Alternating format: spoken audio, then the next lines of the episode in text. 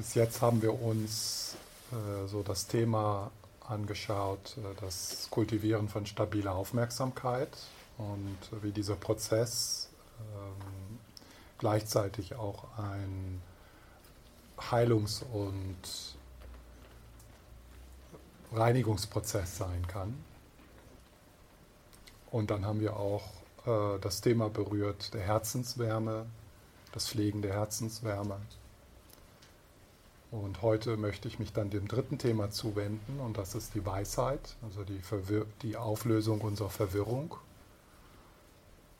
Und in diesem, in diesem Bereich der Weisheit, die Auflösung der Verwirrung, die die tiefe Ursache für unsere Herzensenge ist und für unsere Reaktivität, gibt es so zwei, zwei Bereiche, die wir uns anschauen müssen. Und das erste ist, äh, direkt zu erkennen, wie du nicht existierst und direkt zu erkennen, wie du existierst.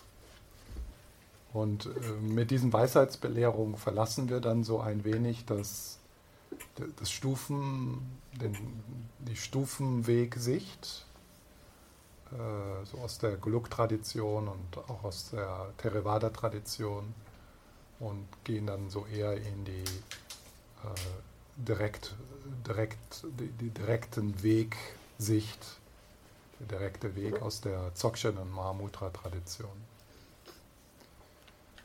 Das heißt also, das Erkennen, dass das direkte Erkennen, dass du nicht so existierst, wie es dir erscheint, das ist noch so ein Bereich, den kann der konzeptuelle Geist äh, nachvollziehen und dort gibt, gibt es auch äh, eine Praxis, wobei wir dann, wenn wir in den Bereich kommen, wie du wirklich existierst, dort kommen wir dann in den Bereich, den ich, ich glaube ich, am Anfang, äh, am Freitagabend, äh, so als Unfall bezeichnet habe. Also etwas, was wir nicht wirklich tun können, wo es auch keinen Trick gibt. Äh, auch das ist ein, ein, ein Schritt, äh, wo wir über den konzeptuellen Geist hinausgehen müssen.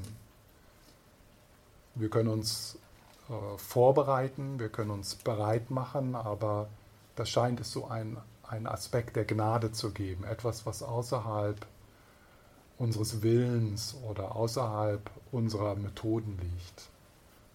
Also das Beste, das sage ich jetzt mal so provisorisch, das Beste, was wir dort tun können, ist wirklich uns bereit zu machen und Bedingungen zu schaffen, so dass diese Erfahrung deiner wahren Natur äh, in, dich, in dir geschehen kann. Das ist also nichts, was man erzwingen kann.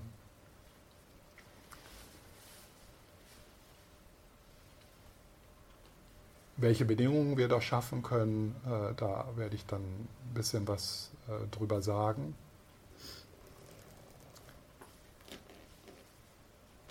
Und ich glaube, ich werde damit anfangen, äh, nach der ersten Meditation. Das ist weniger herausfordernd für das Mini-Ich. Es ist also gut, so ein wenig zu spüren oder in dir, in dir das zu berühren, wo du schon zu Hause bist so dass du dann auch eher bereit bist, das loszulassen, was du denkst, dass du bist. Denn wenn du das, was du denkst, du bist, loslässt, bevor du da irgendwie ein Vertrauen hast, äh, ist es sehr, sehr bedrohlich und führt meistens, gestern kam das ja schon ein bisschen auf, äh, führt meistens so zu einer Verteidigung und zu einer, äh, zu einer Diskussion. Und, äh, und das will ich jetzt äh, erstmal vermeiden äh, und eher so über das sprechen, worüber ich nicht sprechen kann. und äh, aber das ist zumindest nicht bedrohlich. Das verstehen wir nicht, aber das ist nicht bedrohlich. Und wenn wir da so ein wenig Äh, also es ist nicht so, dass wenn wir diese Belehrungen über die Natur deines Geistes, über, dein, über so deine Essenz äh, hören, dass das total fremd ist. Das klingt schon auch, das klingt schon was in uns an. Also das ist, äh, die meisten von uns haben ja irgendwie so eine Intuition oder so ein Gespür, dass da etwas Größeres ist. Und diese, äh, diese Erfahrung der Verbundenheit und der, und der, äh, und, und der, der Selbstvergessenheit, die brechen schon auch so in unser Leben. Also es ist nicht so, dass wenn wir über die Natur des Geistes sprechen, dass das so total außerhalb unserer, unserer Erfahrung ist, sondern es geht auch so ein wenig darum, wenn wir uns in diesen Bereich hineinwagen. Und ich merke schon, wenn ich das sage, dann ist da so, so in diesen Bereich hineinwagen. ja, also das ist schon das, das ist schon das Ende dann, ja. Also Mehr, mehr, kann ich schon fast gar nicht dazu sagen. Ja, in, was ist der Bereich? Ja, und und da, da hört dann die Sprache auf. Da kann man dann noch ein Lied singen darüber, äh, ja. über diesen Bereich oder ein Bild malen. Äh, aber man kann äh, darüber nichts Konkretes sagen, was der Konzept der Geist, ah, jetzt habe ich es verstanden. Nichtsdestotrotz ist es schon auch wenn wir uns so in diesen Bereich wagen, dass vermutlich in dir was anklingt. Etwas, was in, in dein Leben schon eingebrochen ist. Äh, an einem heiligen Ort, äh, in einem äh, dramatischen Moment deines Lebens, in der Natur, in der Liebe. Ähm,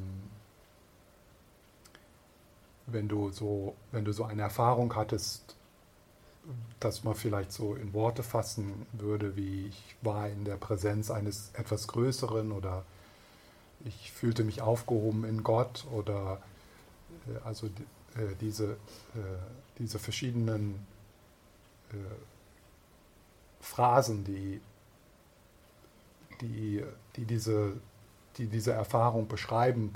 Und sobald wir diese Phrase dann ausdrücken, dann ist sofort das Gefühl da, nee, das ist, das, das ist es nicht. Eigentlich kann ich nichts dazu sagen. Äh, und wenn ich etwas darüber sage, dann wird es schon fast zu konkret. Also manchmal ist da auch so, mhm. so ein, ein Gespür dafür, über diese Art von Erfahrung gar nicht zu sprechen. Denn sobald man darüber spricht, hat man es schon zu konkret gemacht und macht sich dadurch dann ja auch sehr verletzlich weil alles, was darüber gesagt werden kann, kann dann als ein kluger Mensch kann das dann auch sofort wieder kaputt machen. Deswegen ist es manchmal ganz gut, solch diese sanften, subtilen Erfahrungen, wo du ganz tief bei dir bist und man könnte vielleicht sagen, in Kontakt mit deiner Seele bist, bist äh, dass, dass es manchmal ratsam ist, das gar nicht so zu diskutieren und zu teilen. Okay, so in der ersten Meditation geht es erstmal wieder darum, einfach hier anzukommen, ein bisschen mehr in, in, in, Kontakt zu kommen mit dem, was du mitbringst und so vom Körper in den, in den vom, vom, vom Kopf in den Körper kommen.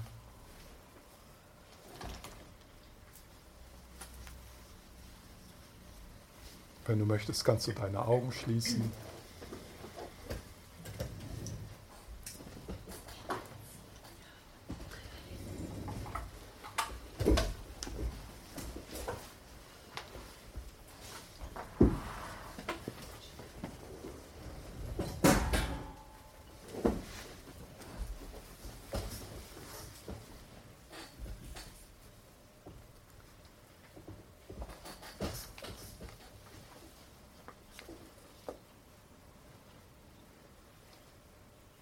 Dann schaust du erstmal, was du so mitbringst, wie es dir geht.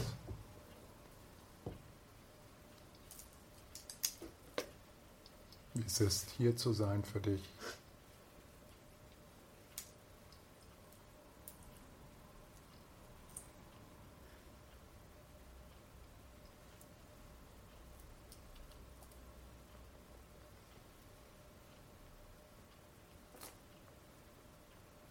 Und dann gleitest du mit deinem Gewahrsein, mit deiner Aufmerksamkeit in den Körper hinein, bis hinunter in die Füße. Und du machst das eine Geste des Willkommenheißens, eine Umarmung, die alles mit einschließt, alles was da ist.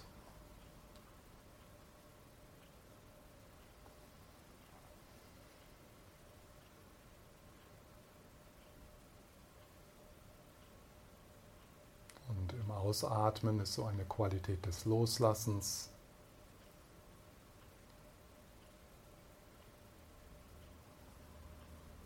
wo du die Möglichkeit hast, unnötige Anstrengung und unnötiges Tun zu entspannen, so wie eine Faust, die sich öffnet.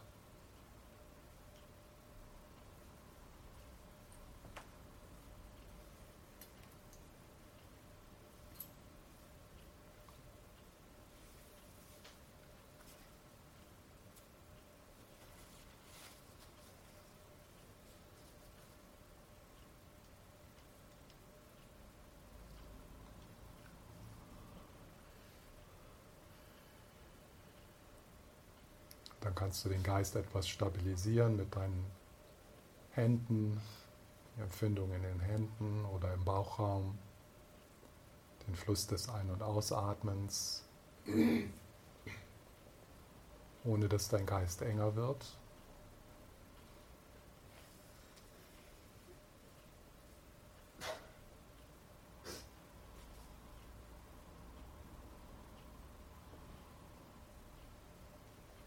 Die Gedanken, die kommen und gehen, werden aber weniger wichtig, so wie Wolken, die im Hintergrund hin und her ziehen.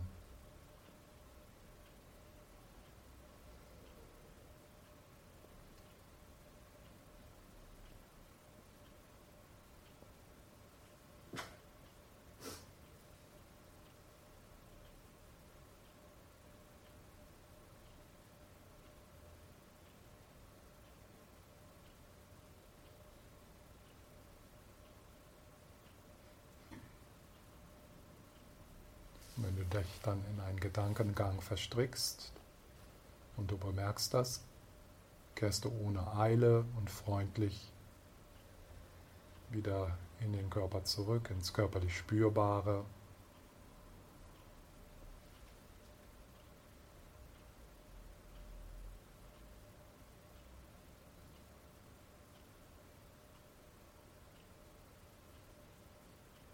Und dort im körperlich Spürbaren Versuch mal tiefer als die Worte und die mentalen Bilder zu gehen.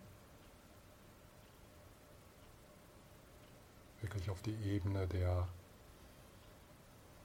energetischen Erfahrung, der subtilen Körperempfindung.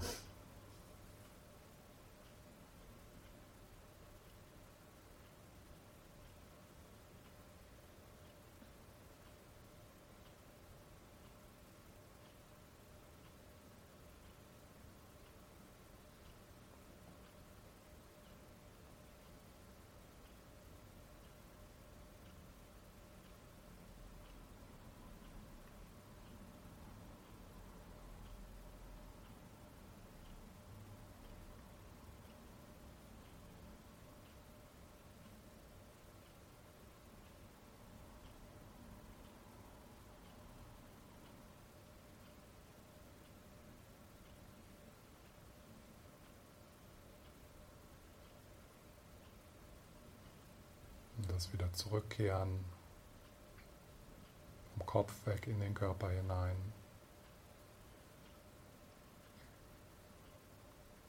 Es mag sein, dass sich dort eine Körperempfindung, eine angenehme oder unangenehme in den Vordergrund drängt. Und das lässt du auch geschehen und machst dann diese Körperempfindung zu deinem primären Meditationsobjekt, ohne dass der Geist eng wird.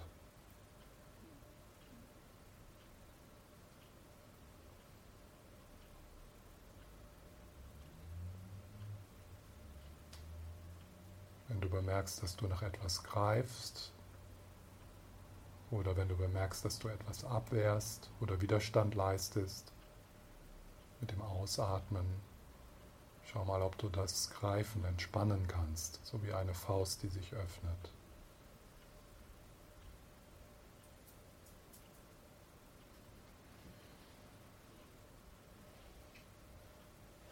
sodass der Bauch weicher werden kann, die Schultern und auch dein Gesicht.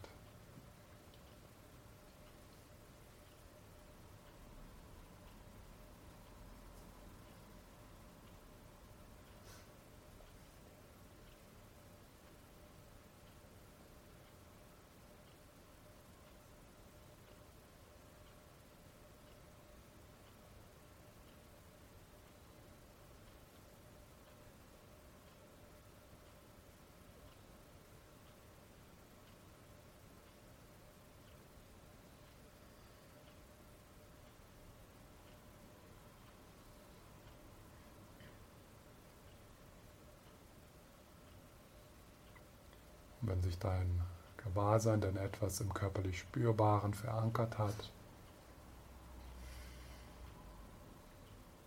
ist es vielleicht möglich, die Stille wertzuschätzen, die sich erhebt, wenn wir gemeinsam still sitzen, im Schutze der Präsenz des Buddhas. Eine Stille, die einem unterliegt, und die alles durchdringt, die nicht erzeugt werden muss, sondern nur entdeckt werden kann.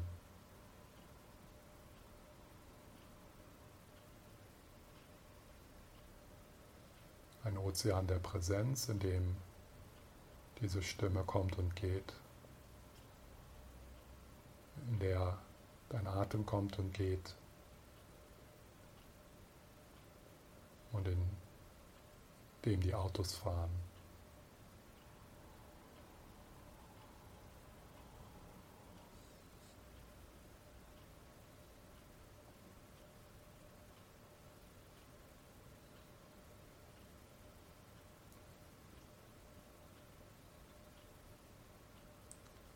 Also bleib im Kontakt mit dem körperlich Spürbaren und gleichzeitig ist auch die Weite.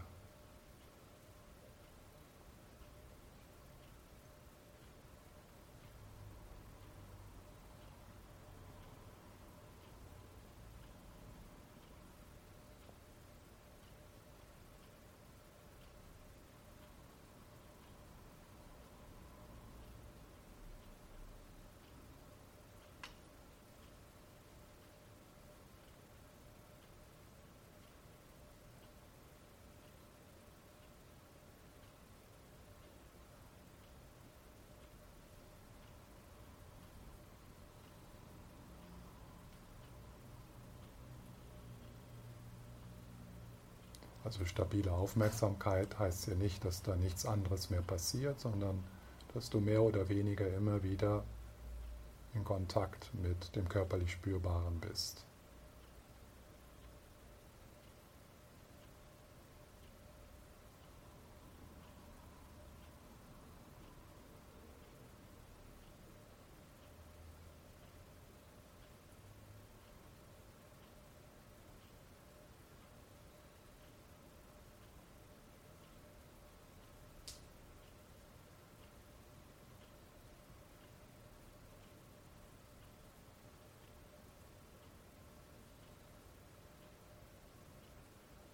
Mit dem Einatmen zurückkehren,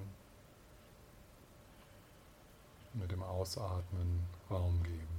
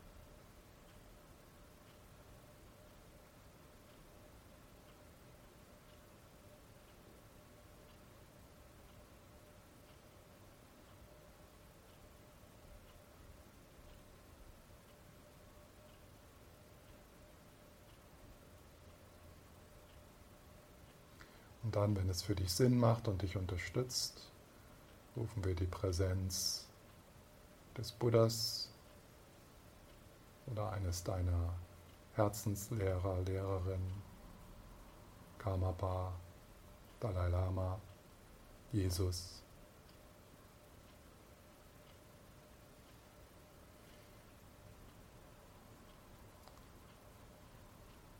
Und du spürst, wie diese Person in den Raum tritt mit der mächtigen, liebevollen Stille, so wie die Morgensonne, die aufgeht.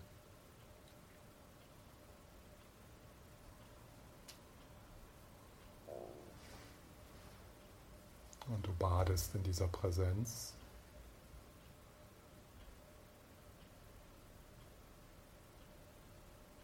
Schau in die liebevollen Augen, in das Lächeln.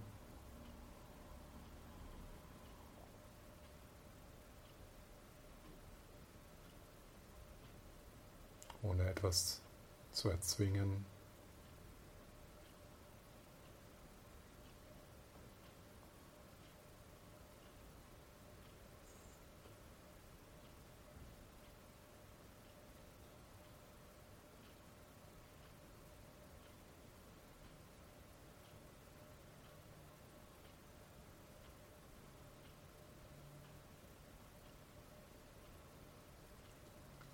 Eher ein Hin, Hingeben oder Zulassen, sich öffnen.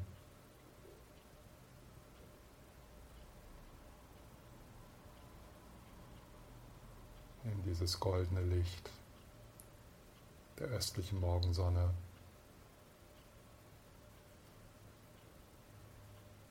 Die Sonne des absoluten Bodhicittas.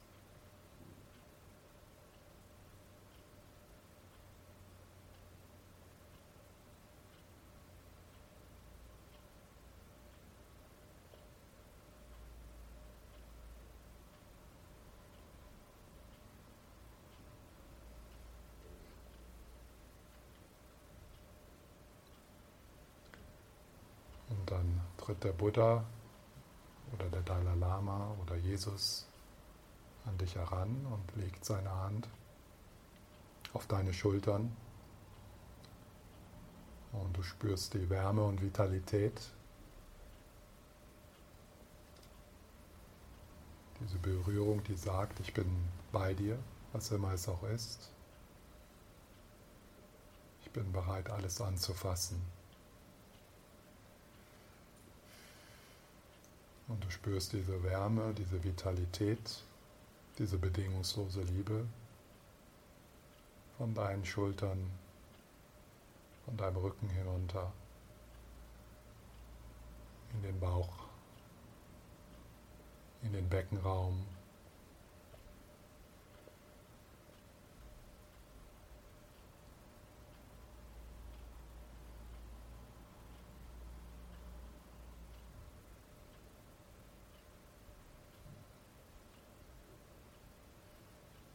Vielleicht spürst du, wie da etwas ist, was Zuneigung braucht, etwas, mit dem du normalerweise hart umgehst, dessen du dich schämst, wo du dich schuldig fühlst. Mit dem Einatmen atmest du dann diese Wärme dorthin.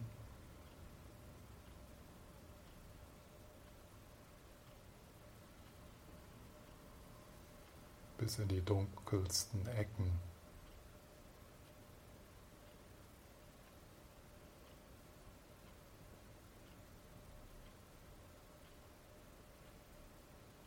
scheint das Licht äh, dieser Liebe.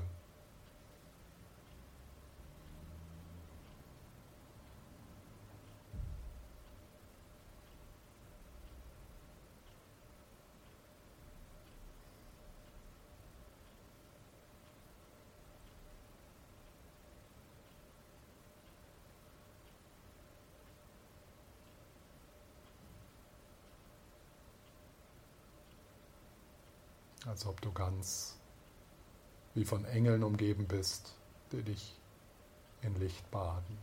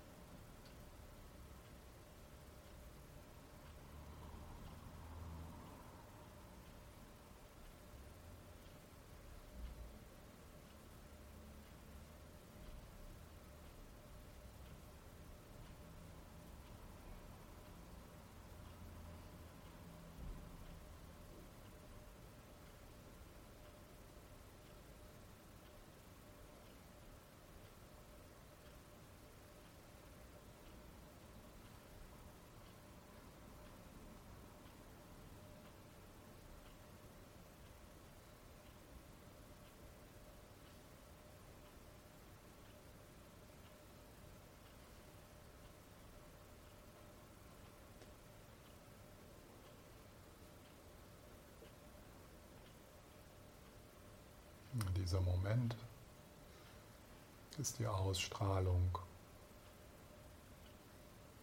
des Dhammakayas aller Buddhas.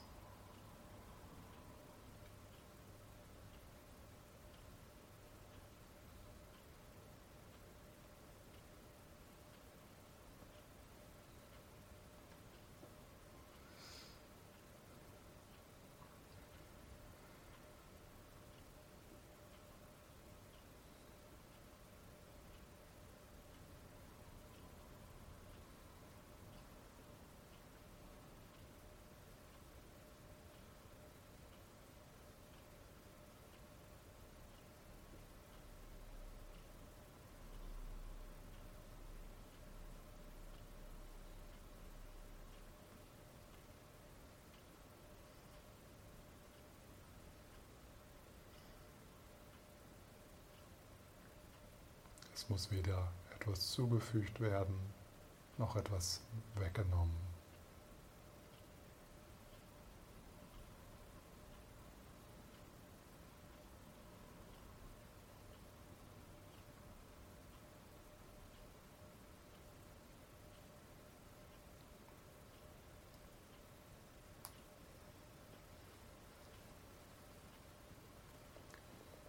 Lösen sich diese Lichtwesen auf das Licht dringt in deinen Körper auf der Herzhöhe. Dein Herz öffnet sich wie eine Blume.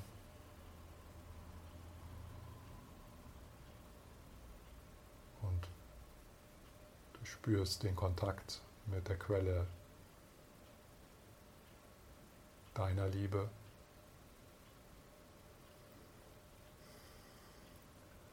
Den inneren Buddha, den inneren Dalai Lama, im Zentrum deines Wesens.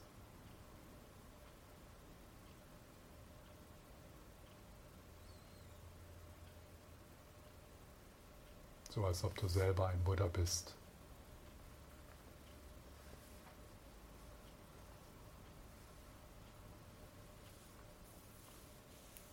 Bedingungslose Liebe ausstrahlen durch die Poren deines Körpers.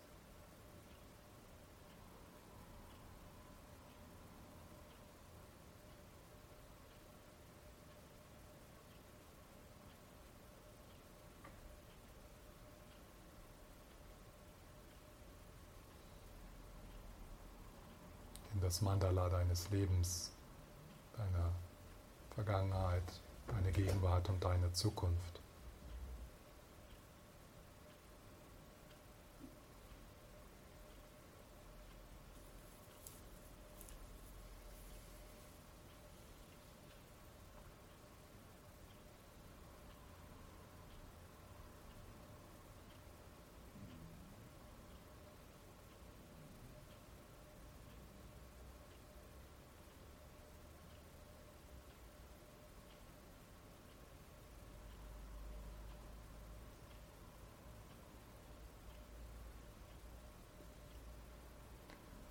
Spürst die Präsenz aller Menschen, die dir wichtig sind, besonders die in Krise sind, die nicht von dir getrennt sind, sondern Teil von dir.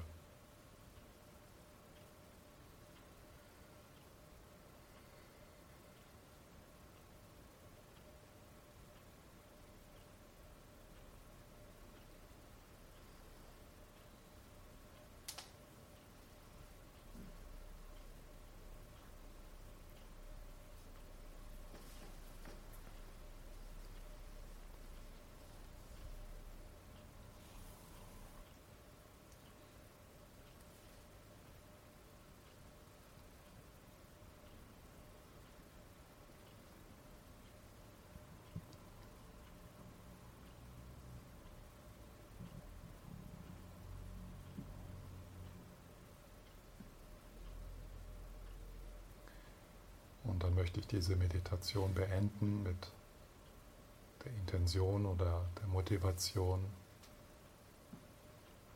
unser Leben auszurichten in einer Art und Weise, sodass wir aufwachen zu diesem inneren Licht, und dieses innere Licht verkörpern. Mehr und mehr in unserer Familie, in unseren Beziehungen, auf unserer Arbeit, zum Wohle aller Wesen.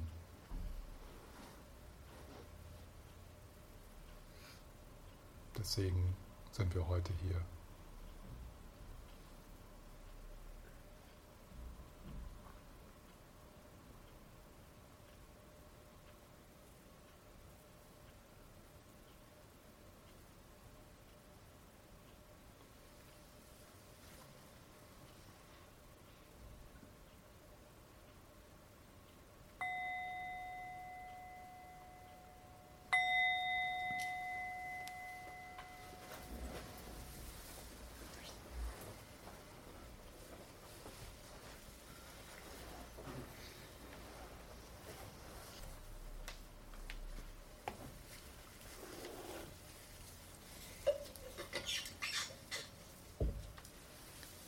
Möchte jetzt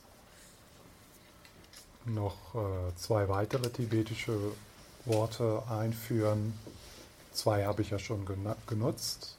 Seva für, für die Herzenswärme und Shempa für die Herzensenge. So die Reaktivität des Mini-Ichs, wenn unser Geist, unser Körper, unser Herz eng wird und dann die, die Bewegung des Fließens, der Wärme, der Verbundenheit, Seva, Seva und Shempa. Und die beiden anderen Worte, die ich heute einführen möchte, ist äh, Rigpa und Sem. Und äh, Sem ist eines der Worte, tibetischen Worte für die bedingte Ebene des Geistes. Das ist die Ebene, die für uns offensichtlich ist und von der wir zunächst erstmal ausgehen, äh, dass das alles ist und mit der wir auch identifiziert sind. Und Seva heißt bedingt, weil es ist ein unbeständiger Prozess, der mit allem anderen verbunden ist. Und es besteht aus grundsätzlich zwei Dingen. Das ist der Strom der Sinnesdaten und dann, was der konzeptuelle Geist aus diesen Sinnesdaten macht. Ja, also das ist Seva und das ist in dauernder Bewegung, ist unbeständig und äh, ist ein offener Prozess. Also du kannst da nicht irgendwie so eine feste Grenze finden. Es ist mit allem anderen verbunden. Die relative Ebene des Geistes. Und bis jetzt haben wir mit dieser Ebene des Geistes gearbeitet. Und dann ist die tiefere Ebene des Geistes, man könnte da so die Metapher des Ozeans und des, der Tiefe des Ozeans nehmen, also die Bewegung der Wellen als Sem. Und äh, hier dieser Ozean, der ist uferlos, hat also keine, kein Strand, sondern der ist uferlos. Äh, infinite. Unendlich. Unendlich, genau. Unendlich und ewig. Die bedingte Ebene. Dann die Tiefe des Ozeans. Regbar. Und ich nehme jetzt mal so ein Wort wie regbar, äh, weil ansonsten ähm, neige ich so dazu, alle möglichen Worte zu nehmen. Und dann kriegen Leute nicht mit, dass ich immer über das Gleiche rede. Also, und regbar ist so ein Platzhalter für das, was jenseits von Worten ist. Es gibt verschiedene Worte in der buddhistischen Tradition. Ähm, Buddha-Natur, äh, absolutes Bodhicitta, die Natur deines Geistes, die Leerheit deines Geistes. Dann gibt es so aus anderen Traditionen vielleicht so der Urgrund. Ja? Ähm, ein christlicher Mystiker würde Gott sagen. Aber jetzt Gott nicht irgendwie als der Schöpfergott, sondern Gott mehr so als der, als der Raum, von bedingungsloser Liebe, aus dem alle Dinge kommen und wieder vergehen. Im Tibetischen wird äh, das oft mit, der, mit dem weiblichen Aspekt verbunden, weil dieser, weil dieser Raum sozusagen jeden Moment gebiert und jeder Moment wieder in diesen Raum zurückgeht. Wenn äh, Rigpa symbolisiert wird, dann oft als weibliche Gottheit, Tara, Prajnaparamita. Das sind also so, äh, so, so Symbole. Äh, die Farbe Blau, so in den Tankas, ist oft äh, die Farbe, die dort äh, gewählt wird.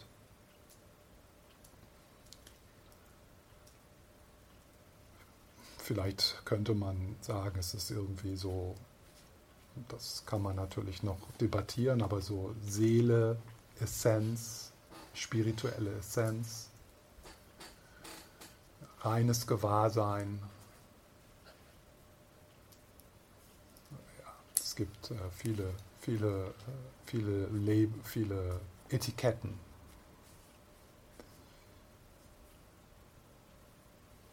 Eine eine Metapher, die in der tibetischen Tradition oft genutzt wird, ist äh, der Himmel und die Wolken. Also die Wolken, die bedingte Ebene des Geistes, Sem, und der endlose, unendliche Himmel äh, als Symbol für Rigpa.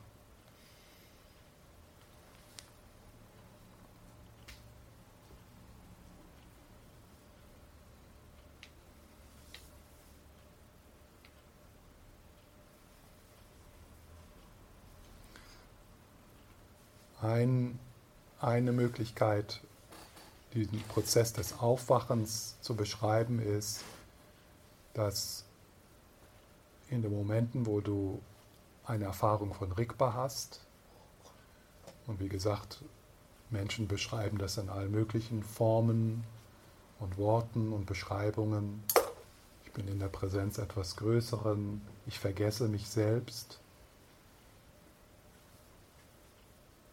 So diese Momente, wo du dich vollkommen aufgehoben fühlst, die komischerweise manchmal in den schwierigsten Momenten unseres Lebens hineinbrechen, wo eigentlich üblicherweise wir, wir eher die Erfahrung hätten, ist alles sinnlos und es ist alles schrecklich. Manchmal passiert das Gegenteil, dass in diesem Moment so eine Freiheit hineinbricht und irgendwas in dir, in dir weiß, ohne, und hier spreche ich nicht von den, vom konzeptuellen Geist, dass alles irgendwie perfekt ist und dass alles am richtigen Platz ist und dass alles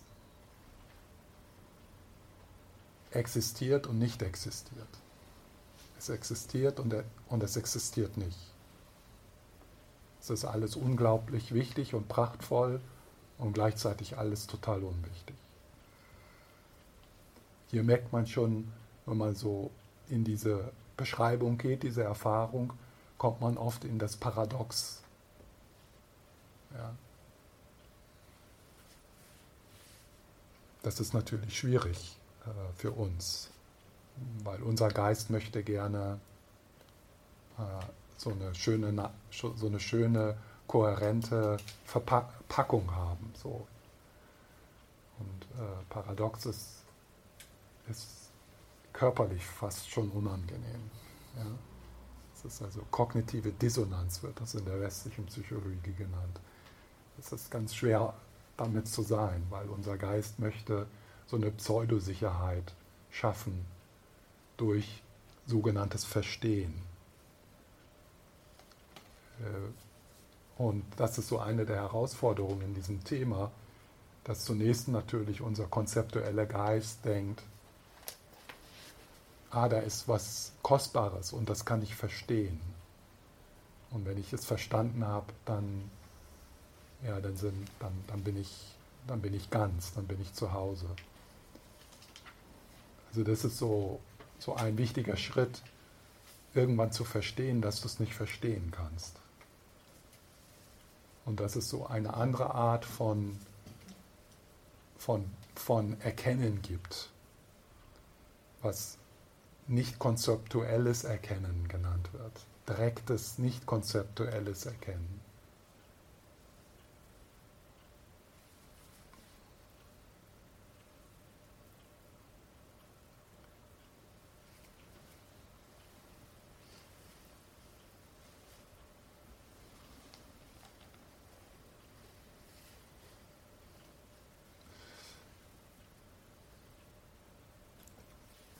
In der tibetischen Tradition, auch in anderen Traditionen. Also wir sprechen ja hier über die Essenz aller Religionen. Äh, also ganz sicher über die Essenz aller tibetischen Traditionen. Aber es ist relativ leicht zu sehen, dass auch in den anderen buddhistischen Traditionen, ähm, dass also diese Erfahrung so in äh, die diese, was man vielleicht die mystische Erfahrung nennt, dass das wirklich so das Herz des Buddhismus ist. So wie in der Herzsutra, die ja eine Übertragung dieser mystischen Erfahrung ist. Äh,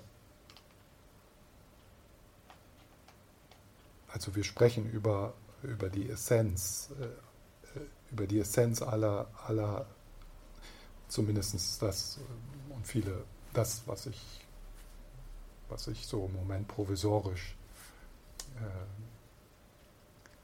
denke, nicht nur ich alleine, sondern viele andere auch.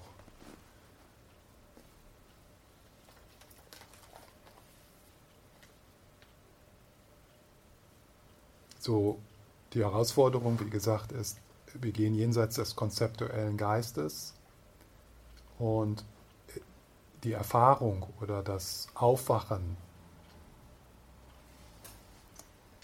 ist etwas, was jenseits von Ursache und Wirkung ist.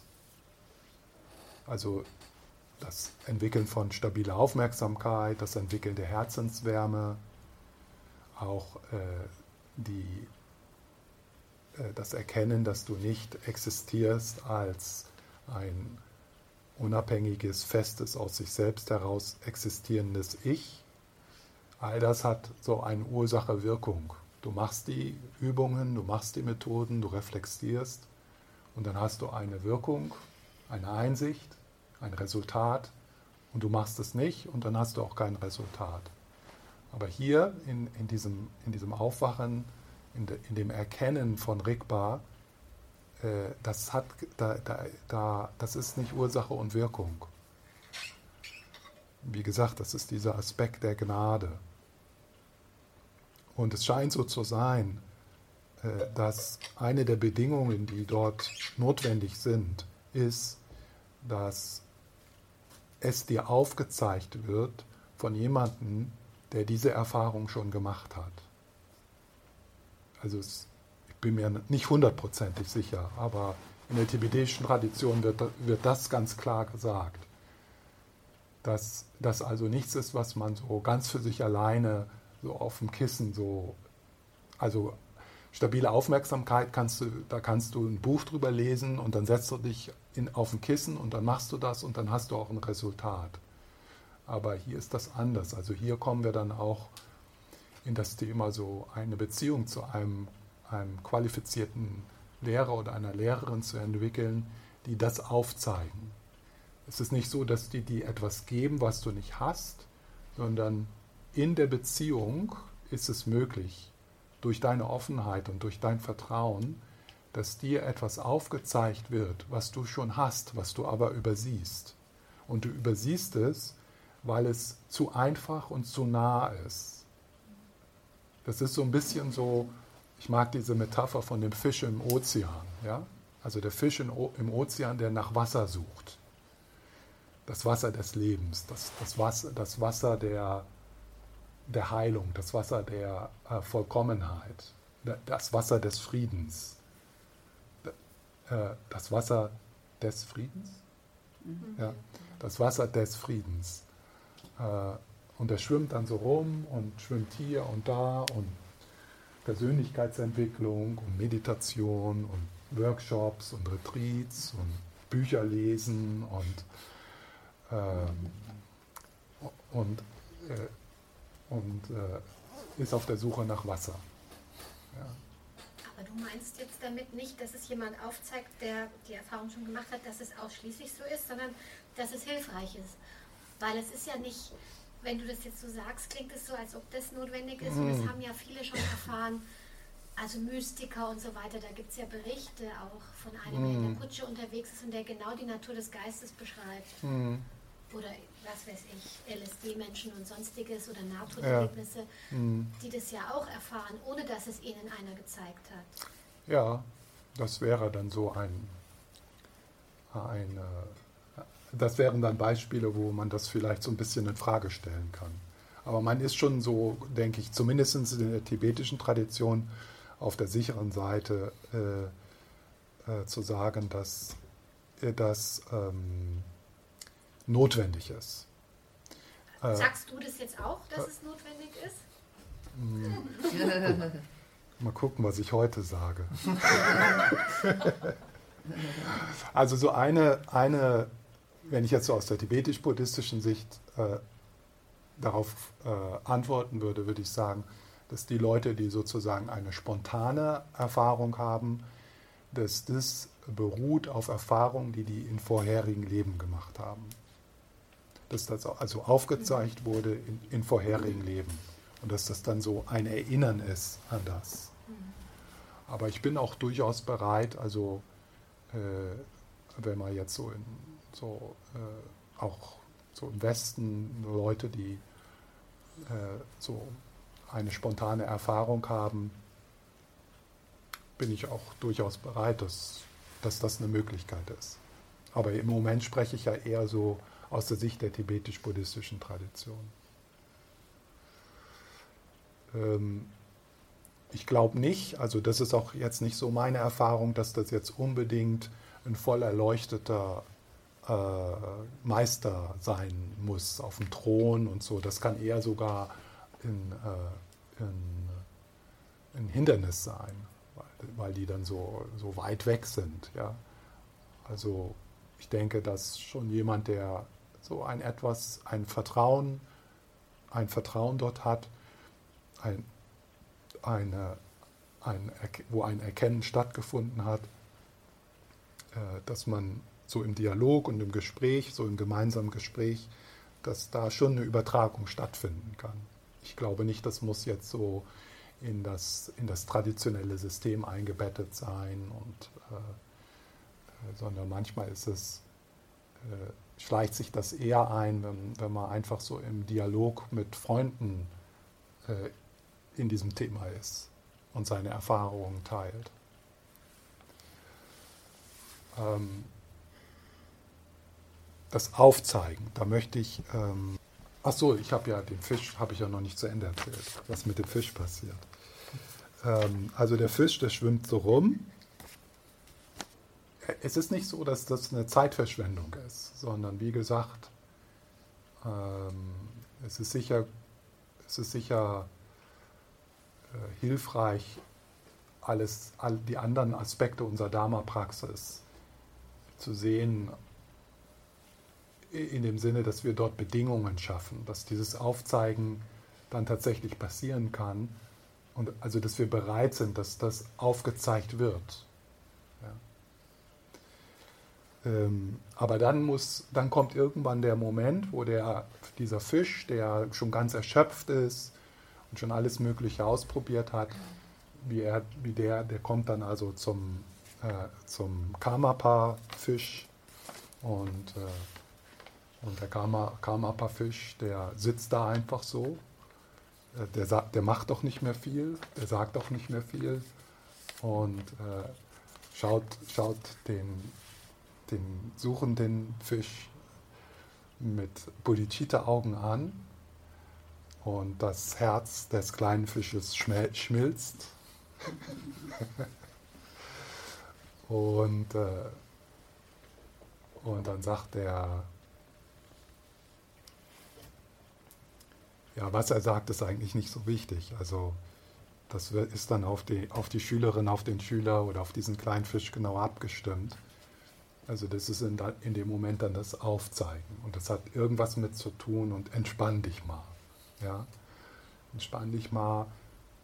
Es ist schon hier, es ist ganz einfach, es ist ganz nah, dies ist es. Es gibt nichts zu tun. Ähm, du kommst nicht davon weg, du kommst nicht näher ran. Es ist das, es ist, es ist, es ist, es durchdringt alles. Äh, du hast es schon immer gehabt. Ja. Äh, und manchmal oder öfters ist, äh, findet diese Übertragung einfach auch im Schweigen statt. Denn jedes Wort ist schon immer zu viel, ein bisschen. Ja? Also das ist auch dann, wenn man da zu sehr dann mit dem rationellen Geist äh, ist, äh, also da ist eher, dass man so mit dem Herzen in, in, äh, mit dem Herzen hört oder mit dem Herzen spürt. Ja. Da gibt es ja in Sasset oft diese Geschichten, dass der Meister dann mit einem Holzschuh auf dem Kopf steht. Mhm. Das ist dann das Symbol dafür, endlich aufhören zu denken und zu suchen. Mhm, das ist so ein Schockmoment. Ja, genau. Also es geht ja darum, so, so eine Möglichkeit ist, im Zen wird das verwendet durch das Koan, durch die mhm. Koan, das Training äh, es gibt ja auch in der tibetischen Tradition, weiß nicht, wer hat wem auf dem, mit dem Schuh auf den Kopf gehauen? Tilopa dem Naropa oder ja. so. Ne? Ja. Äh, also da gibt es auch, also es gibt, äh, und diese Schockmomente, das sind halt Momente, wo der konzeptuelle Geist eine Pause macht. Okay. Ja? Und dann tut sich die Lücke auf, was die Lücke genannt wird. Das ist dann, und das wird hier so ein bisschen beschrieben äh, in dieser Beschreibung. Also das ist von Dzogchen Pondor Rinpoche, der das Aufzeigen beschreibt. Das Aufzeigen ist ähnlich wie, wie wenn man auf den bewölkten Himmel deutet und dann zu jemand sagt, da ist der blaue Himmel. Ja? Also der bewölkte Himmel, da ist der blaue Himmel. Das ist ein guter Himmel jetzt gerade, ein gutes Beispiel weil er ist bewölkt, ja, aber so der Himmel, der scheint so ein bisschen durch. Ja. Wenn die andere Person dann nach oben scha schaut und fragt, wo, ja, also wenn wir jetzt mal vorstellen, dass der Himmel total bewölkt ist, wo, ja, dann antworten, antwortet der Meister, er ist da, hinter den Wolken. Hinter den Wolken, er ist da. die Person, der sie den blauen Himmel zeigen, wird ihn zuerst nicht sehen. Doch wenn ein Stückchen Blau erscheint, ein Stückchen Blau, und das ist dann dieser Schockmoment, so ein, Stück, ein Stückchen Blau, dann können Sie sagen, schau, so sieht der blaue Himmel aus. Und diese Person macht dann eine direkte Erfahrung.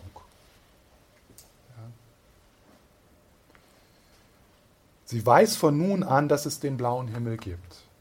Und das ist, das ist natürlich unglaublich. Wenn du weißt, dass du, du weißt von nun an, dass es den blauen Himmel gibt. Äh, das heißt also, für uns als Anfänger wird sich der Himmel ja immer wieder beziehen und es wird so erscheinen, als ob äh, es dort keinen Himmel gibt und als ob wir den Kontakt verloren haben mit dem Himmel. Aber wenn du, äh, wenn du, wenn dir das einmal aufgezeigt wurde und du weißt, dass es den blauen Himmel gibt, dann hast du etwas in deinem Leben, was dich durch alle Krisen trägt. Ja.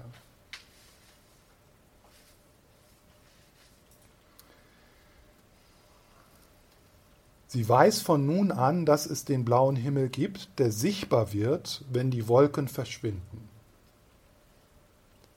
Mit dem Aufzeigen der Natur des Geistes ist das ebenso.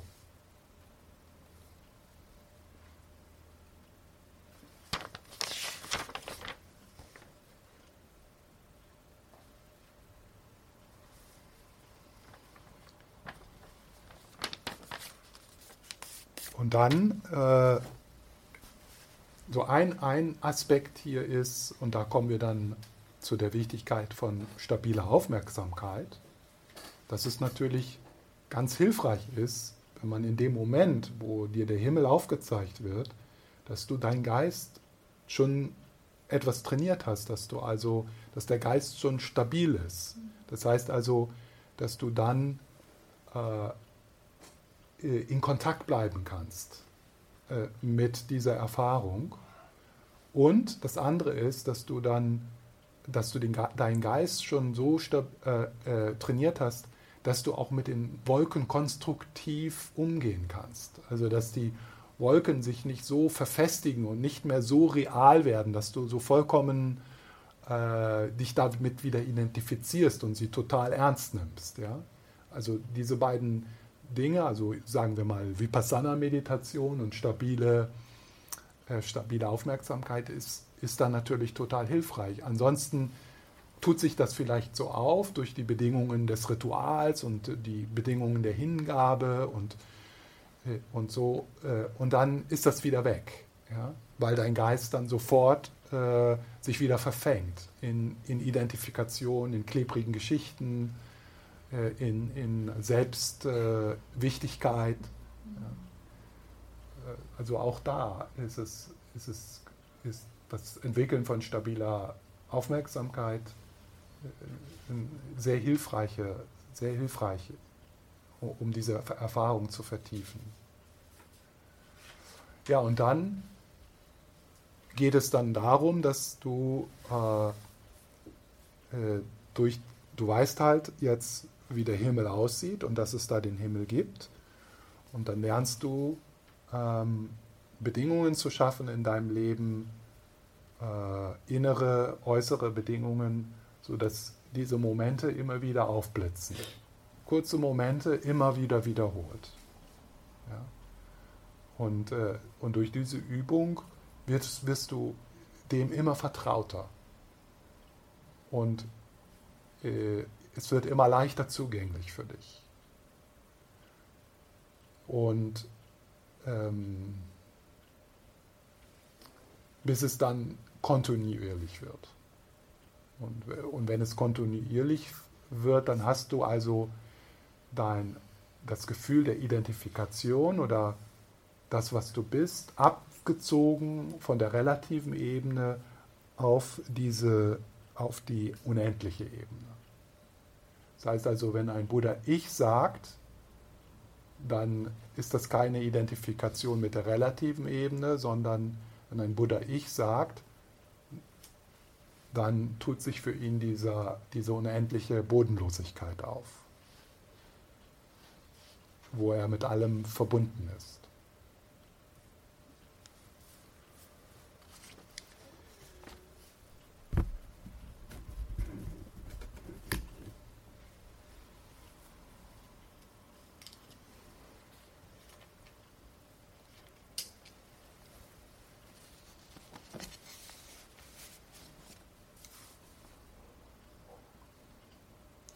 Also es gibt ja, es gibt ja viele Dinge, die wir lernen können und üben können.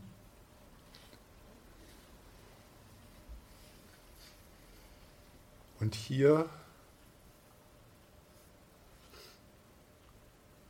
das Aufzeigen, so wie ein, eher ein Akt der Gnade, etwas, was du nicht tun kannst, sondern was du, das ist eher mehr, es ist eher ein Geschehen lassen. Äh, da musst du dann einfach immer wieder in diese, in diese Situation gehen. Also, und in der tibetisch-buddhistischen Tradition wäre das immer wieder die Nähe von Meistern aufsuchen, Meisterinnen, die, äh, die sehr vertraut sind mit Rigpa. Also das wäre so, und, und, da, und das, können, kann, das kann ein Prozess von 10, 20, 30 Jahren sein. Das kann auch je nachdem, wie dein karmischer Hintergrund ist, reicht vielleicht auch ein Eintreffen. Aber für die meisten ist das eher so ein, ein immer wieder sich dem aussetzen und ein, ein, mehr so ein Prozess, ein langsamer Prozess, ohne dass es da so den großen Aha-Moment gibt, sondern es ist mehr eher so, äh, ja, so am Anfang weiß man überhaupt nicht und dann irgendwas regt sich dann und das wird dann vertrauter und, und dann geht man wieder hin und dann, und, und, irgendwann, und irgendwann ist dann so, ich weiß gar nicht, wann ich, ich kann mich nicht erinnern, wann ich den Himmel das erste Mal gesehen habe. Das ist irgendwie, das ist, hat sich so eingeschlichen. Äh, und dann, und dann äh, ja, es ist in der tibetischen Tradition nennen die das, du gehst durch den Nebel, bis du nass bist. Also das ist nicht so der eine Moment, wo du, das kann auch sein, dass du so einen Eimer Wasser überkriegst, ja, und dann bist du nass, sondern du gehst halt durch den Nebel und hier der Nebel ist äh, die Präsenz äh, anderer, äh, die ähm, die Erfahrung haben von Rigpa. Und du gehst durch diesen Nebel, also auch die Sangha, ja, Du gehst und gehst und gehst und gehst und dann irgendwann merkst du plötzlich, oh, ich bin nass. Ich weiß gar nicht mehr, wann ich nass geworden bin.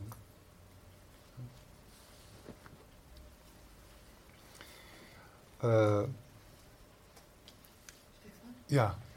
Das bedeutet aber im Endeffekt auch, dass man diese Vorstellung, dass diese Erleuchtung so ein Peng, äh, mhm. also sowas ganz Großartiges und, und Überwältigendes, das muss man eigentlich loslassen. Oder? Ja, absolut. Hm. Peng hat nichts mit dem zu tun. Manchmal, äh, äh, also Kundalini äh, Rising und, und, und Glückseligkeit und so, hat gar nichts damit zu tun. Äh, also das können manchmal so, äh, das können in, durch diese Erfahrung von Rigpa können solche energetischen Phänomene auftreten, ja, weil sich, weil Rigpa ist ja, das ist das ist die absolute Entspannung. Das ist die absolute Erleichterung. Und das ist das einzigste, die einzigste Erfahrung, die dich ans Ende aller Projekte bringt. An das Ende, dann, dann hört das Suchen auf. Und das ist natürlich eine unglaubliche Erleichterung, eine unglaubliche Entspannung. Und dann öffnen sich, so auf der energetischen Ebene, öffnen sich die Knoten in, in deinem subtilen Energiesystem und Energie beginnt zu fließen.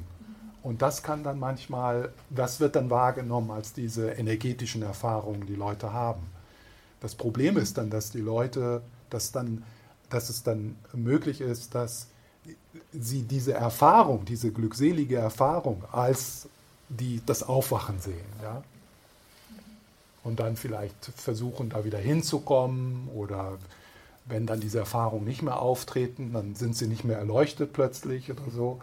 Äh, ähm, sondern das, äh, das ist etwas sehr Feines, etwas sehr Subtiles, mhm. gar nicht dramatisch. Ordinär wird das manchmal genannt, Ordinary Mind. Und du hast dann plötzlich bemerkt, dass du das hast, aber... Nee, ich habe jetzt nicht so von, mich, von mir gesprochen. Ich habe das so als, ja, als Beispiel ja gesagt, beschrieben. Du, hast, du kannst dich nicht erinnern, wann du das... Ja, aber das war jetzt nicht, ich habe nicht, das war keine persönliche Geschichte, sondern das war so... Äh, das war so. War für mich ist dann nicht ja. verständlich, wenn du das dann nicht bemerkt hast und war, ja. irgendwann hast du dann bemerkt, dass es da ja. ist, dann war es halt da das erste Mal, wo du es dann bemerkt hast, oder? Nein, das ist eines der, der Zeichen, dass wir über tatsächliches Rigpa sprechen, dass in dem Augenblick ist keine Erfahrung von, oh, jetzt habe ich was gefunden, was ich vorher nicht hatte, sondern es ist eine Erfahrung von etwas absoluten Gewöhnlichen, was immer da war. Mhm. Es ist so, mhm. nur der Fisch, der da im Ozean äh, äh, schwimmt ähm, und, dann und dann erfährt, äh, das ist überall Wasser, Wasser, Wasser, ich bin Wasser, ich bin durchdrungen von Wasser. Eigentlich verändert sich nicht viel. Nur die Suche nach Wasser, die fällt weg. Ja? Aber es ist nicht so, dass er äh, dass, ähm, äh, also dass, dass das jetzt äh, ja, so eine dramatische Erfahrung sein muss. Äh, es ist so, dass wenn wir dann, äh, also, dass wir, dass wir, wenn wir uns vertraut machen damit und unsere Hauptübung wird dann ja irgendwann sein, kurze Momente von Rigpa immer wieder wiederholt. Ja, durch den Tag. Einmal die Stunde mindestens. Ja. Ähm, äh, dass durch diese, äh, durch das, das, mh, das in dieser, es ist natürlich schwer über Qualitäten von Rigpa zu sprechen. Ja? Deswegen ist es manchmal äh, besser gar nichts zu sagen. Ja? Aber wenn wir über Qualitäten von Rigpa sprechen, dann können wir über die fünf Buddha-Weisheiten sprechen. Ja? Das heißt, so, also die, die, so eine, eine innewohnende Intelligenz, die in Rigpa ruht. Also ein intelligentes Strahlen, die in Rigpa ruht. Was auch wiederum in unserem Geist, in unserem Leben durchbricht manchmal. So, was man vielleicht als Intuition bezeichnet oder so. Und eine der, dieser Weisheiten, dieser fünf Weisheiten ist, dass irgend, dass es da eine Intelligenz in dir gibt, die schon weiß, was ist das Heilsamste zu tun in diesem Augenblick. Soll ich links oder rechts gehen? Was ist das Heilsamste für alle Wesen? Was, was soll ich dieser Person sagen? Was ist das Heils, Heilsamste in diesem Moment zu tun? Und diese Intelligenz, die ist also, äh, das ist ein Teil des Strahlens von Rigpa.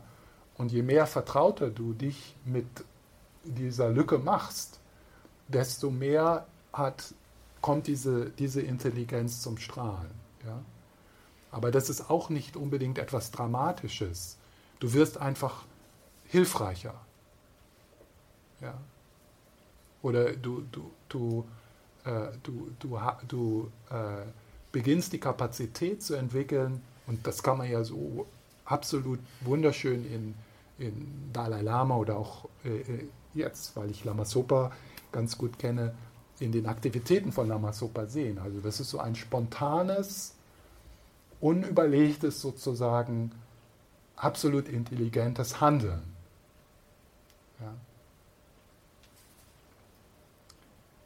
Äh, ach so, und jetzt du mit deinem. Äh, äh, was sind so. Also, diese, das erste diese, dieses, es ist eigentlich nichts Besonderes passiert. Ja, es ist mehr so, es ist eher so, wow, wie, wie kann das sein, dass ich das, so der, dieser kleine Fisch, wie kann ich das sein, dass ich das übersehen habe? Das ist doch so einfach, das ist doch so klar. Ich muss mich nicht anstrengen. Ich bin, ich, ich, ich kann da nicht weg, ich kann da nicht hin, ja. ja. Also das ist so diese Erleichterung. Dann ist natürlich, äh, wenn, wenn diese Erfahrung von Rigpa äh, äh, sich vertieft, sollte natürlich als Nebeneffekt, solltest du so bemerken, wie deine Reaktivität sich verringert.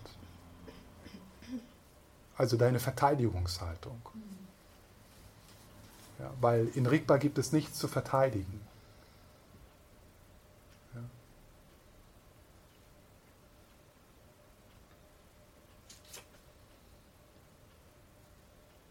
Da ist so ein da ist so ein Erkennen, dass du den Schatz gefunden hast und dass du nicht mehr suchen musst. Das heißt nicht, dass deine Reise ist zu Ende, sondern es ist ja dann äh, dann ein, ein, ein tieferes Vertrautwerden und ein, ein Anwachsen der, der fünf Weisheiten. Aber es ist so, es ist so, es gibt nichts anderes mehr zu tun. Das ist es.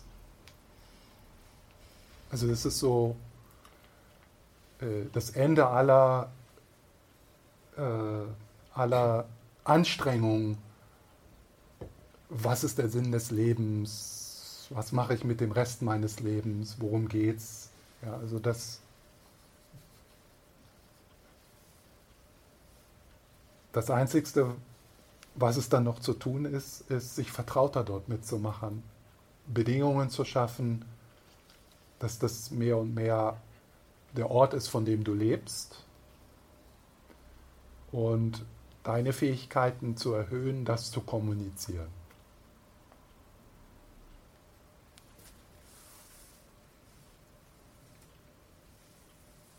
diese Intelligenz wächst mit der Fähigkeit. Die Intelligenz wächst mit, äh, mit, der, mit dem Ausmaß, wo, wie du äh, regbar in sein äh, klar und beständiger und beständiger erkennst. Wenn ich das schon sage, dann sträubt es sich in mir schon, weil da ist ja niemand, der regbar erkennt. Er kennt sich selber, ne? Regbar erkennt sich selber. Also das äh, und, und die gute Botschaft ist, dass Rigpa hat sich schon selber erkannt. da, muss man nichts, da muss man nichts dazu tun, ja. Also, aber das ist halt so die dualistische Sprache. Ne? Also wenn ich so sage, ja, äh, das Erkennen von Rigpa, das ist schon falsch. Aber man muss ja irgendwie beginnen.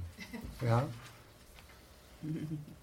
Stefan, ja. kannst du einfach nochmal zu diesem Satz zurückkommen? Der Ort, von dem ich lebe, ja. was ich dahin finde, da warst du gerade und da gab es noch einen zweiten Satz dazu. Den Ort, von dem ich lebe und die Fähigkeiten dafür zu trainieren, das weiterzugeben? War das, was so, du gesagt hast? Äh, also der, der Ort, der Ort äh, also regbar wird zu dem und Ort ist schon wieder, also das ist kein Ort, ja. Also äh, das ist ja nicht lokalisiert, ja. Aber also, äh, äh also dass du, äh, ja, ich habe das jetzt so die Identifikation, also das Abziehen der Identifikation von, von der relativen Ebene in, in, diese, in diesen Urgrund hinein. Äh, dann weiß ich jetzt nicht mehr, wie da der Zusammenhang war. Aber ähm, was ich gesagt habe, ist, dass je tiefer das wird, um, oder je tiefer das wird, umso mehr wird dir klar, dass du dass es gefunden hast, dass du den Schatz gefunden hast, dass das, dass das ist es. Was machst du dann mit der Rest deiner Zeit? Ja? Äh, und da, was, was man mit der Rest seiner Zeit macht, also das denkt man sich auch nicht aus, weil das kommt spontan, ist, äh, was Buddha-Aktivität genannt wird. Also äh, du spontan äh, äh, wirkst du zum Wohl aller Wesen, wenn man das mal so sagt. Aber du übst auch oder du suchst bessere Wege, das zu kommunizieren das zu teilen? Wie kannst du, wie kannst du, wie kannst du dieses teilen? Und das ist, äh, das ist, ähm, nur es wird ja gesagt, dass der Buddha äh, nach der Erleuchtung hat er erstmal gedacht, so, ich halte einfach den, meinen Mund. Das ist, man kann das nicht teilen. Das ist, wie soll das jemand verstehen? Ja, es versteht auch keiner. Aber wie kann man das, ja, der hat also erstmal aufgegeben. Ja. Ja, und dann kam der liebe Gott und hat ihn gefragt. Und da konnte er dann nicht Nein sagen.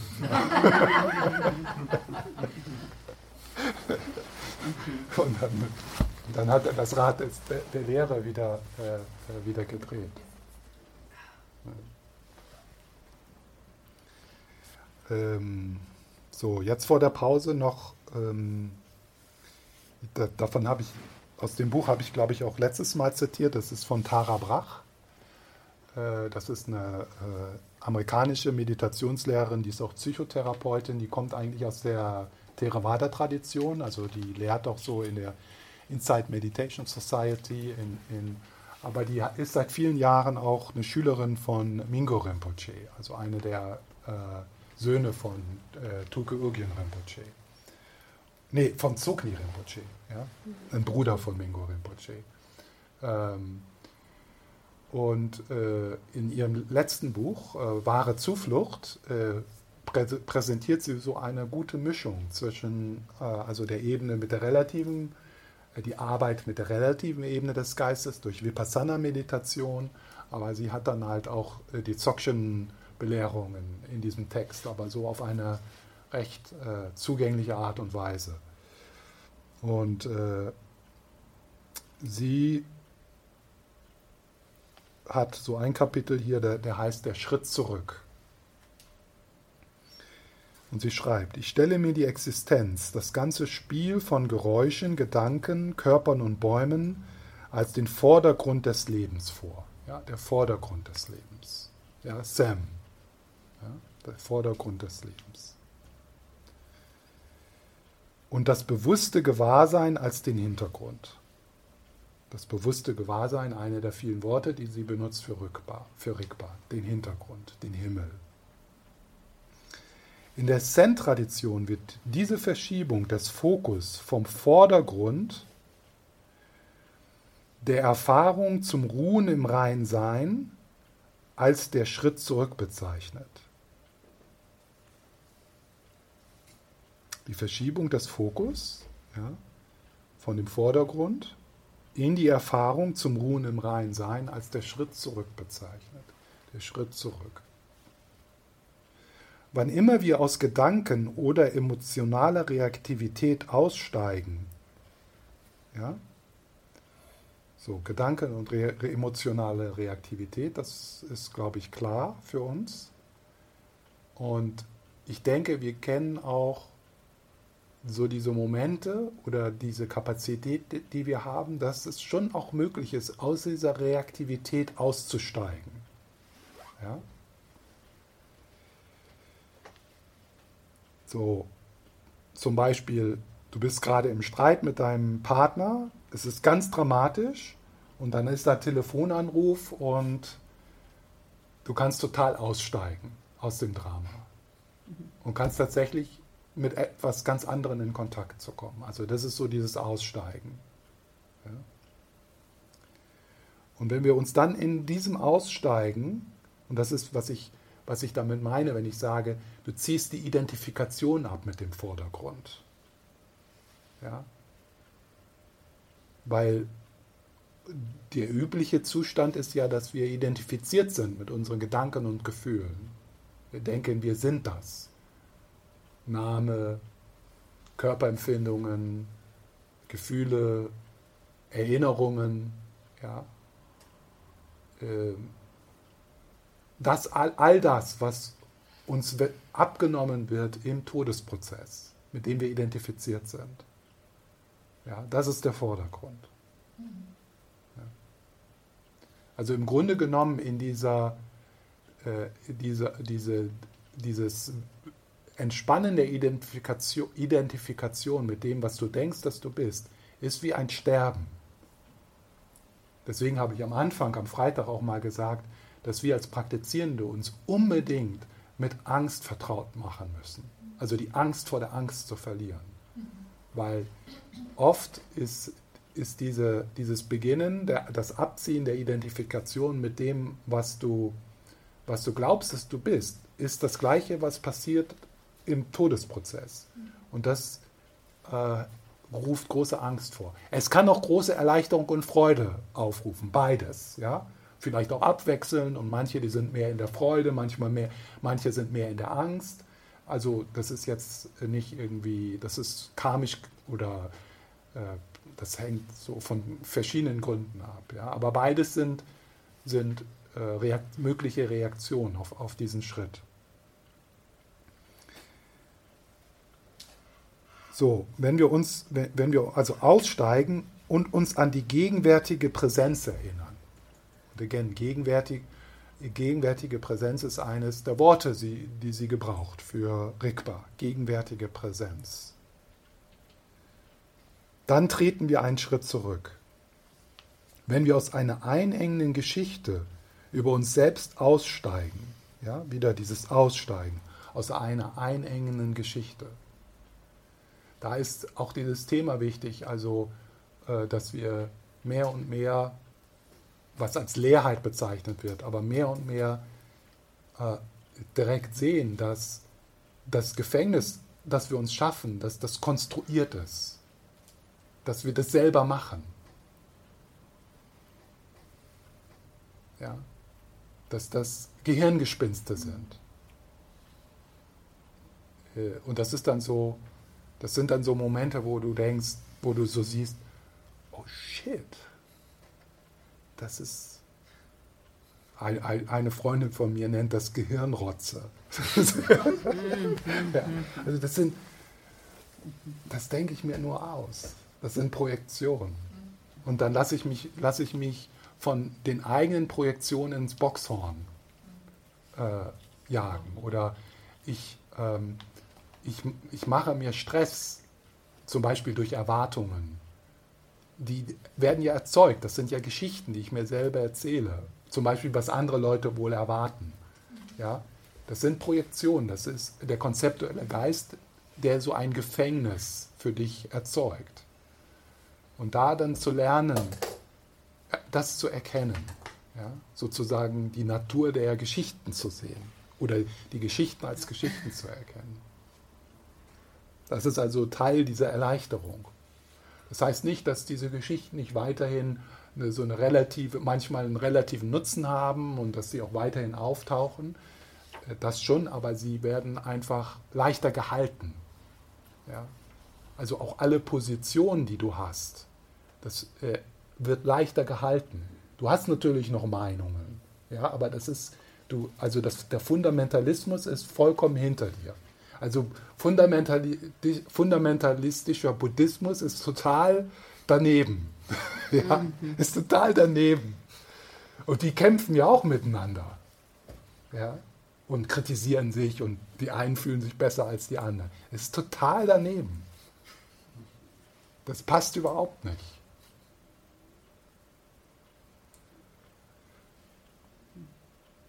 Äh, also die einengende Geschichte wenn über uns selbst aussteigen und uns mit unserem grundlegenden Gewahrsein verbinden. Und wieder ein anderes Wort. Grundlegendes Gewahrsein. Treten wir einen Schritt zurück. Wenn, so, wenn unsere Aufmerksamkeit von der engen Konzentration auf ein Objekt, ein Klang, eine Empfindung, ein Gedanken, zu der Wahrnehmung des alles umfassenden wachen Zustands übergeht. Zu der Wahrnehmung des allen umfassenden wachen Zustands übergeht. Ja? Das ist so eine, ein, ein erbärmlicher Versuch, das zu beschreiben. Ja? Wahrscheinlich war ihr das schon peinlich in dem Moment, wo sie das aufgeschrieben hat. Ja? Aber sie musste ja ihr Buch fertig machen die Wahrnehmung des allen, des allen Umfassenden, ja, des allen Umfassenden, also das ist dieses, es unterliegt allem, es durchdringt alles. Ja. Und es ist wach, also was auch als, im Englischen als cognizant genannt wird. Also es ist wach, es nimmt wahr, es weiß, erkennend, es ist erkennend. So diese erkennende Qualität.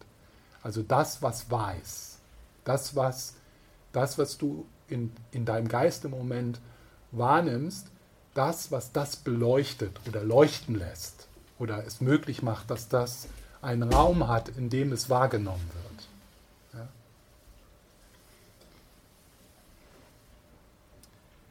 Also wenn wir aus der, aus, dem, aus der Fokussierung vom Objekt in, äh, in, in eine Erfahrung dieses allumfassenden wachen Zustands übergehen, treten wir einen Schritt zurück. Wir erkennen es daran, dass es nichts mehr gibt, wo wir zurücktreten können.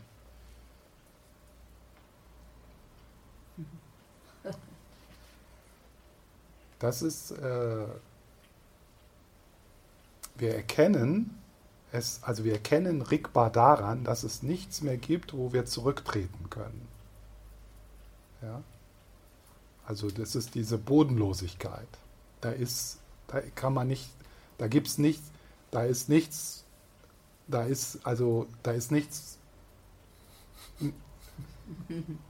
Also das ist das Ende des, des Seils, da kann man nur noch loslassen, ja. ähm, und das ist so, das ist eine gute, äh, eine gute, eine, eine, recht, eine wirklich hilfreiche äh, Anleitung hier. Weil es ist, eine, es ist schon immer so, dass auch mich Leute dann fragen, so ich habe diese, diese ja, so, also energetische Erfahrung gemacht und so weiter und so fort und ist das regbar oder so und dann, um dann wieder so einen Schritt zurückzugehen, muss man nur eine einfache Frage stellen. Was nimmt das wahr? Ja? Was nimmt das wahr? Und diese, diese Frage, die lässt einen dann wieder, ah ja, ich beschreibe eine Erfahrung. Und dann könnte, könnte ich fragen, ja, bist du dir dieser Erfahrung gewahr? Ja, ja, ich bin da, die Kundalini, so Energie und eins mit allem und, und das war so eine, eine unglaubliche Erfahrung. Ist die jetzt noch da? Nein, die ist weg. Ja? Wer hat das wahrgenommen? Was ist also das, was in dieser unglaublichen Erfahrung und in der schrecklichen dunklen Nacht der Seele, die zwei Tage später angefangen hat, da ist etwas, was Gleiches. Es geht nicht darum, sich gut oder schlecht zu fühlen hier. Es geht darum, in das zurückzutreten, was gut oder schlecht erkennt. Weil gut oder schlecht, das kommt und geht. Auch für einen Meister auf der relativen Ebene. Die haben genauso Krebs und Schlaganfälle und schreckliche Leute um sich herum und so weiter und so fort. Also das ändert sich nicht. Ja? Also wenn wir da eine Hoffnung haben, dass in der Erleuchtung, äh, nein, wir haben sogar noch viel mehr Probleme, weil wir uns ja mit viel mehr Leuten verbinden und viel größere Verantwortung übernehmen. Also die Probleme, die gehen so. Ja? Und, und das ist dieses, äh, wo wir nicht mehr zurücktreten können. Und das ist so etwas, was wir in der Betrachtung dann immer wieder so anwenden können. Also so, äh, okay, was ist das, was ist, was ist das, was gewahr ist? Was ist das, was erkennt? Und dann zurücktreten. Also wir sprechen hier nicht über eine Erfahrung. Wir versprechen, also alles, was eine Erfahrung ist, ein Objekt, ob sich das gut oder schlecht oder unglaublich spirituell an, mit Visionen gefüllt und Engeln, äh, das alles kommt und geht. Ist zwar schön und da kann man auch was lernen von und so weiter und so fort, aber es ist nicht äh, regbar.